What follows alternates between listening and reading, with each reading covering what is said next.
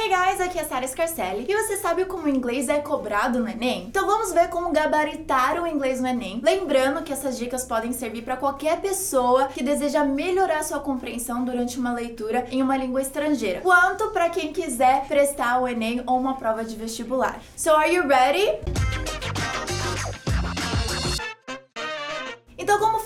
Questões de linguagens estrangeiras do Enem? Você pode optar tanto pelo inglês quanto espanhol e você vai ter apenas cinco questões. E lembrando que esses cinco pontos podem fazer total diferença na sua pontuação final da prova. E você vai ter que ter um pensamento rápido, porque tem todas as outras questões da prova também, as outras matérias, então você vai precisar aí de uns dois minutos e meio para cada questão. As questões não são de gramática, como muitos pensam, e sim de interpretação de texto. Então você vai encontrar muito artigo, reportagem, até mesmo propaganda, tirinhas, poemas ou letra de música e por aí vai. Tudo com cunho social ou da atualidade. E quando eu digo social, eu digo questões que são relevantes para a sociedade. Por exemplo, a comparação entre ricos e pobres, a questão entre homens e mulheres, também questões sobre racismo e por aí vai. Então eu vou te dar dicas sobre o que fazer exatamente durante a prova para você ter o seu melhor aproveitamento e poder gabaritar o inglês no Enem. Mas eu quero te lembrar que tem coisas que você pode fazer antes da prova para já ir se preparando. Então olha lá as dicas. Antes da prova, durante o ano, você já pode começar a se familiarizar com os artigos atuais, algumas publicidades, algumas tirinhas e já ir procurando se acostumar com o vocabulário e também procurar entender o que que aquele artigo tá falando. Já se acostumar porque é exatamente isso que você vai ver na prova do ENEM.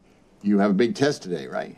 É muito importante que você tenha uma leitura diária do inglês, então pelo menos uns 20 minutinhos no mínimo, para ir já se acostumando com o idioma, para que no dia da prova não seja um bicho de sete cabeças para você, e sim que você já tenha algum tipo de familiaridade com o idioma. Eu tenho uma dica que eu já falei antes de você ter um caderno para você ir anotando as palavras que você não conhece, procurar no dicionário, tentar colocar numa frase, depois tentar praticar pessoalmente com alguém. Isso é sempre muito bom para cada vez mais você poder assimilar e ter mais vocabulário como parte do seu dia a dia do inglês.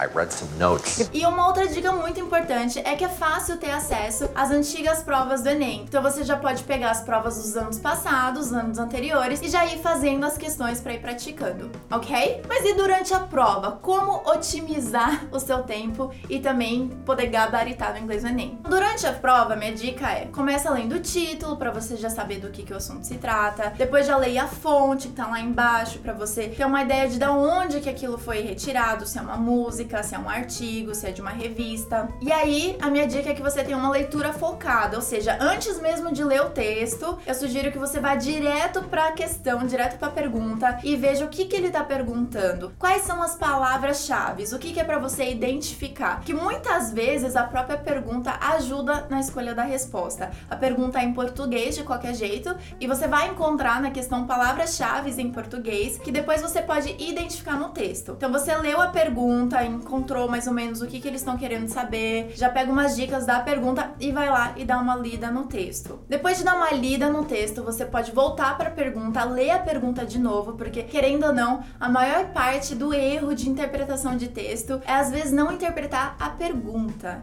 Então é importante entender muito bem a pergunta, o que, que ele está perguntando, o que, que ele quer que eu identifique. Então leia a pergunta mais uma vez, leia as alternativas e aí sim volta para o texto. A questão aqui na interpretação de texto, que é muito importante também, é que a maior causa das pessoas errarem no Enem ou em provas de vestibular é que as pessoas acabam assinalando aquilo que elas acham, que elas deduziram do texto. E muitas vezes não é essa a resposta certa, porque eles colocam alternativas para nos confundir. Então eles vão colocar alternativas que faz sentido para você, que tem lógica com o texto, mas que não é exatamente o que o texto falou. Então a dica é você ver as alternativas, já começar com o método de exclusão, né? Já exclui as alternativas que não tem nada a ver. E aí quando você ficar em dúvida, volta para ver o que que diz exatamente no texto. Quando você encontrar uma alternativa que fala exatamente e não que fala algo próximo, mas que fala exatamente o que você encontrou no texto, aí você já sabe que você tá com a alternativa certa.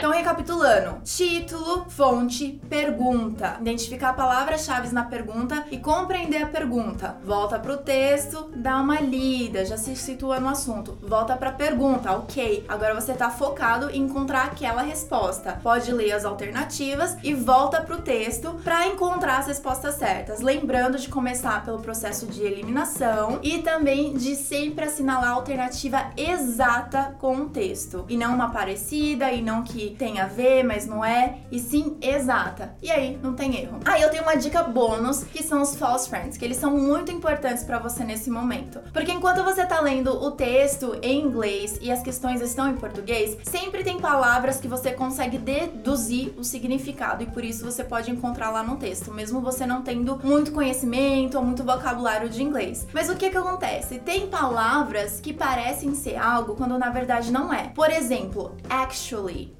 actually parece ser atualmente, mas na verdade significa na verdade. Então, se você estiver lendo no texto e aí você lê actually e você achar que é atualmente, você pode se dar mal nessa questão, porque pode ter uma resposta que tá te enganando, falando assim: ah, lá eles estão falando que atualmente é desse jeito, mas não é. Actually significa na verdade. Então, eu vou deixar na descrição do vídeo, em algum lugar aqui na minha tela, o link para vídeos que eu já fiz sobre os false friends mais comuns que mais confundem, para você assistir, já anotar e não não se confundir mais. Eu quero que você me diga nos comentários o que, que você mais gostou, o que, que você já sabe que você já pode praticar de agora em diante, tanto para o seu desempenho em leituras, quanto também para vestibulares e outras provas. Então, that's it. I'll see you next week or every day on social media. See you then. Bye, guys!